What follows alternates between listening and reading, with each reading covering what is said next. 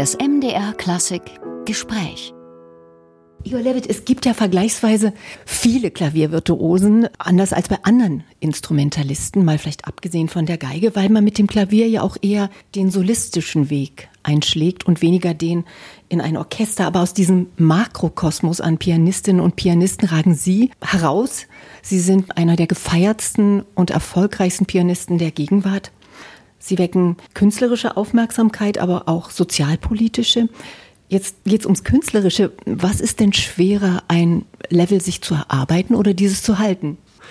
Es ist beides verbunden mit einem sehr hohen Grad an Verantwortung. Wenn du eine Gabe hast und ein Talent hast für etwas, wäre es fahrlässig, das nicht zu pflegen. Insofern da kommt sehr viel Arbeit ins Spiel. Und dann geht es einfach um dein eigenes Gewissen. Ich meine, das Erreichte zu halten hat mir nie gereicht. Das ist Status quo, vor so etwas renne ich weg.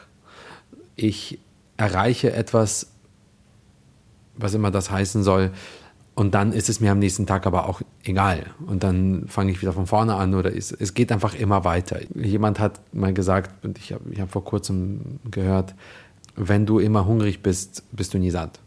So unoriginell das klingt, ähm, daran glaube ich und ich bin immer hungrig.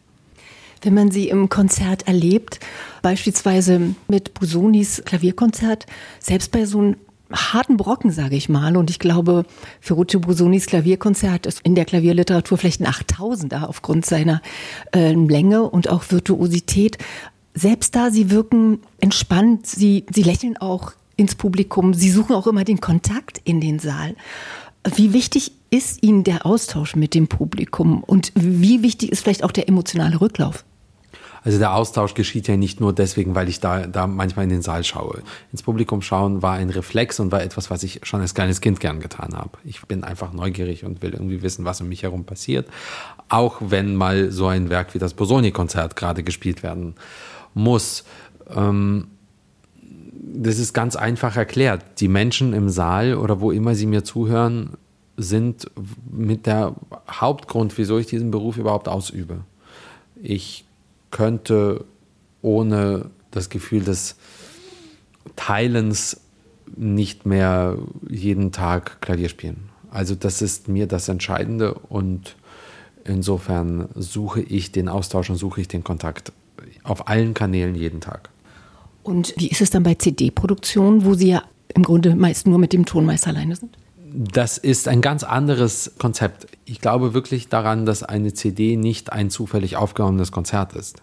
Das ist ein ganz eigenes, äh, ja, eine ganz eigene Welt und ein ganz eigenes, sehr fokussiertes, sehr zeitintensives, aber auch sehr gewinnbringendes Eintauchen in die Materie. Ich, ich habe ein sehr hohes Vertrauen und sehr enges Vertrauensverhältnis zu meinem Tonmeister, zu Andreas Neubronner aber auch zu Thomas Hübsch, der immer als Klavierstimmer dabei ist. Und wir sind so eine eingeschworene, eingeschworene Gruppe. Und äh, Platten aufnehmen ist so, so erfüllend für mich und so ja, beglückend, dass ähm, ich das einfach trotz aller Anstrengung immer wieder wahnsinnig gerne mache. Erfahrung sammeln, wie es ist, ohne Publikum zu spielen, konnten Sie ja machen in der Pandemie. Und korrigieren Sie mich, aber Sie waren der Erste. Das weiß ich nicht, ob ich der Erste war. Aber einer der Ersten, sagen wir es mal so. Der, ersten. Ich ja der gestreamt hat, genau. Der gestreamt hat. Ich habe gefühlt am ersten Tag, als klar war, okay, wir machen die Türen, die Türen zu, habe ich damit angefangen. Ich war, weiß Gott, nicht der Einzige. Ich war vielleicht einer der wenigen, die das jeden Tag mit ganzen Programmen durchgezogen hat, ja. Über zwei Monate. Über zwei Monate, aber es gab unzählige wunderbare Streams von großartigen Kolleginnen und Kollegen. Es gab ja ganze Serien, die dann entstanden sind. Jojo Ma hat eine fantastische ja, Serie, Reihe kreiert und, und andere, andere Musikerinnen und Musiker wie Hilary Hahn hat angefangen, Menschen mitzunehmen in ihren Arbeitsprozess an der Geige. Sehr, sehr viele haben diesen Austausch mit den Menschen gesucht und haben auch für sich selbst, für Sinnstiftung gesorgt dadurch. Ich eben auch. Und ähm, das über eine längere Zeit, ja. Hat sich denn dadurch auch ein anderes, für Sie jetzt ein anderes Publikum, ein jüngeres vielleicht auch erschlossen, was jetzt Mut hat, die Schwelle in den Konzertsaal zu übertreten? Das kann sein, ja. Aber ich habe keine statistischen Erhebungen und äh, kann nur spekulieren. Igor Levit, man kann sich auf ein, und man muss sich auf ein Konzert technisch virtuos vorbereiten, aber letztlich ist es ja auch der mentale Zustand, ähm, der ganz wichtig ist und den kann man nicht einstudieren. Also ich glaube, es ist von der Tagesverfassung abhängig, wie man sich fühlt. Ja, was brauchen Sie? Was inspiriert Sie?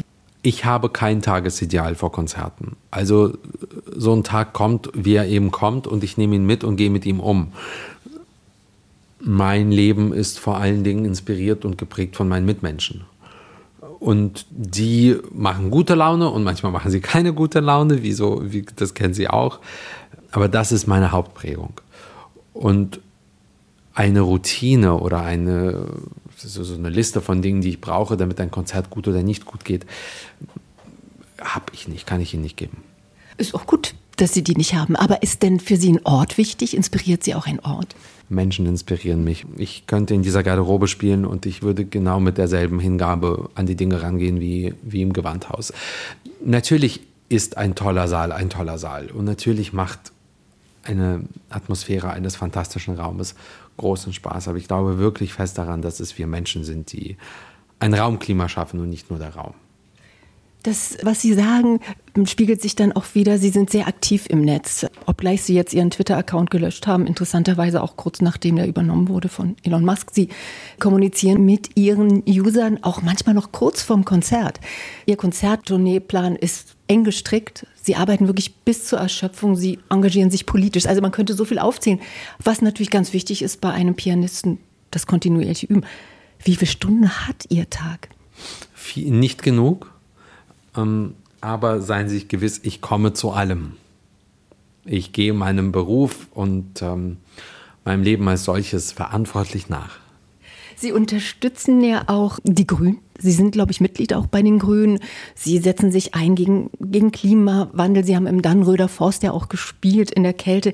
Wonach wählen Sie aus? Und hat diese Auswahl vielleicht auch auf Ihre künstlerische Ausstrahlung einen Einfluss? Also mit, mit, mit dem, wie es auf mich künstlerisch ausstrahlt, das müssen Sie mir beantworten. Ich, ich denke in diesen Kategorien nicht. Ich habe vor einigen Jahren schon den Entschluss gefasst, deswegen den Grünen beizutreten, viel weniger aus parteiprogrammatischen Gründen. Viel, viel weniger, sondern aus menschlichen und Vertrauensgründen. Es waren Politikerinnen und Politiker, einige von den Grünen, die mir in einer sehr äh, anstrengenden Zeit, nämlich einer Zeit, wo ich eine echt, ja, eine eigenartige und unangenehme Sicherheitslage einfach hatte, nennen wir es Unsicherheitslage, haben mir einige aus dieser Partei enorm geholfen im Hintergrund. Enorm. Und mit Ratschlägen, aber auch mit ganz konkreter Hilfe, mit, mit Gesten, mit einem öffentlichen Auftreten. Das hat mich sehr berührt. Und ich habe einfach in dem Moment gedacht, es fühlt sich gut an, so ein Vereinsdach über dem Kopf zu haben. Und ich dachte, ich mag die. Ich, ich mag die, da ist ein guter Geist. Das war der Hauptgrund meines Beitrittes. Und das ist er auch bis heute. Ich bin kein parteipolitisch aktives Mitglied. Ich bin auch äh, ein sehr kritisches Mitglied und ich betrachte äh, viele Dinge, die, die ich nenne es jetzt mal mein Laden macht, mit sehr kritischem Auge. Und trotzdem bin ich sehenden Auges eingetreten und bin auch sehr sehenden Auges noch immer sehr gerne Mitglied. Und wonach ich meine Aktivitäten aussuche, das sind immer menschliche, menschliche Verbindungen. Das ist, es geht immer darum, wer ist dabei? Wer fragt mich? Weshalb werde ich gefragt? Und danach entscheide ich, wo ich mitmache und wo nicht. Und natürlich muss ich an die Sache glauben. Sie haben es ja gerade angesprochen, Sie waren ja wirklich Leib und Leben ausgesetzt mit Angriffen, mit persönlichen Angriffen, weil sie sich gegen Rassismus, weil sie sich gegen Antisemitismus stark machen. Wie geht man nach solchen Hasstiraden auf die Bühne? Auch im Hinterkopf zu wissen, dass einige dieser kriminellen Subjekte eventuell im Publikum sein könnten. Das war eben so und ich war sehr wütend, aber ich war nicht verängstigt, ich war einfach wirklich sauer. Ähm, ich bin eben auf die Bühne gegangen, aber ich will auch dazu sagen, ich will es ein bisschen relativieren. Einige, die, die tatsächlich auch aktivistisch ähm, unterwegs sind, politisch, die erleben dieses Drohszenario zweistellig täglich. Ich habe es erlebt ein paar Wochen das ich, ich, jedes Mal ist eins zu viel, aber ähm, was, was das angeht, ist mein Leben bis jetzt echt ziemlich angenehm gelaufen.